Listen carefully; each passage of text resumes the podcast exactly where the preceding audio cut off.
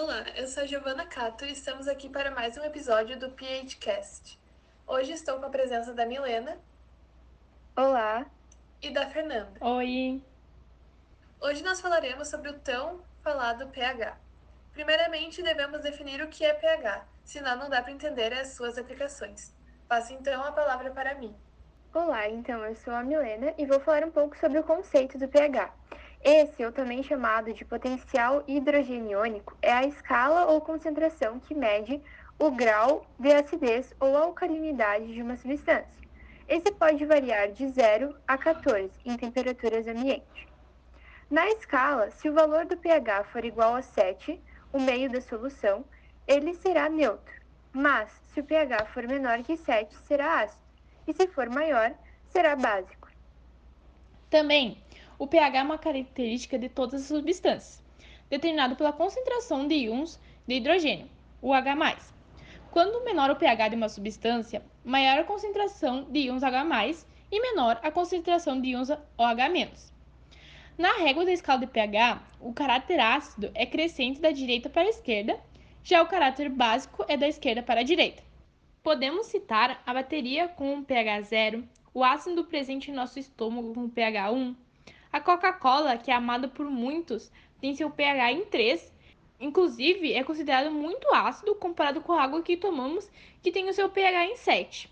O nosso sangue tem o pH 8 e a água sanitária em 13. Podemos calcular o pH usando a fórmula criada pelo químico dinamarquês Soren Soresen, que propôs a acidez das soluções medida em termos das concentrações de íon H+, transformando logaritmos para facilitar a compreensão, utilizando a fórmula pH igual a menos log de H+. O controle do pH é importante não só para fins científicos, mas também no dia a dia. O pH da piscina precisa ser verificado, assim como o pH do aquário e até mesmo o pH do solo para possibilitar certos tipos de cultivos. Conhecer o pH das substâncias é um processo que requer o auxílio de um pHmetro. Com esse aparelho, dá para medir com precisão a acidez dos líquidos, e esse aparelho, então, mede a condutividade elétrica da solução e converte para a escala de valores de pH. Muitas vezes, em laboratórios, para determinar o pH das soluções de um modo não tão preciso, utiliza-se indicadores de ácidos base. Essas substâncias são substâncias naturais ou sintéticas, que mudam de cor na presença de soluções ácidas e básicas, em diferentes faixas de pH. Entre os identificadores sintéticos mais usados está a fenolftaleína, que é, um, que é incolor e em meio ácido, e rosa em meio básico. O indicador universal, que apresenta cores diferentes para cada valor de pH, sendo bastante preciso. Entre os indicadores naturais, temos as soluções extraídas de muitos vegetais, como as folhas de repolho, roxo, beterraba, uvas, amoras, bem como em algumas uh, folhas vermelhas e flores de pétalas coloridas, como as de flores da azaleia. Agora vamos passar a palavra para Giovanna Mazorani, que falará da importância do pH em nosso corpo. Olá! Como as meninas falaram, elas passaram a palavra para mim, e eu sou Giovanna Mazorani, da turma 201, e vou falar sobre a importância do pH no corpo humano. O pH tem bastante importância no funcionamento do organismo, porque ele atua em várias etapas metabólicas essenciais. O potencial hidrogênico tem grande influência na atividade enzimática, havendo um pH ótimo de funcionamento para uma determinada enzima. Quanto mais estiver próximo do pH ótimo, maior a atividade enzimática. Quanto mais distante, seja aumentando ou diminuindo o pH, menor será a sua atividade enzimática, o que pode causar a sua desnaturação. O pH pode ser importante para a digestão humana, pois irá variar dependendo do compartimento em que ocorrerá a digestão, podendo ativar ou inativar enzimas digestivas.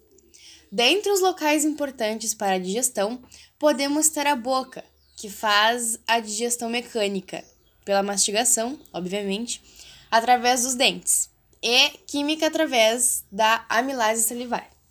O pH da boca é 7.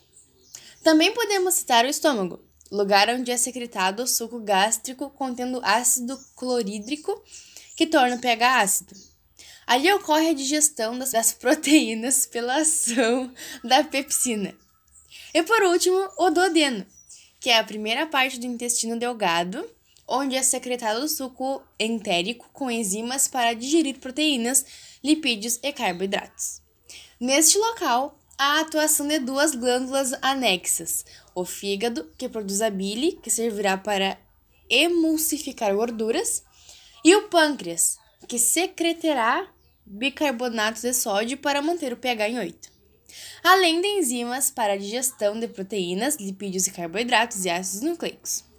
Por fim, o controle respiratório é mediado pela acidez sanguínea, já que quando realizamos alguma atividade física, liberamos muito gás carbônico e, consequentemente, o íon bicarbonato juntamente com o H+, deixando o sangue ácido por diminuir o seu pH.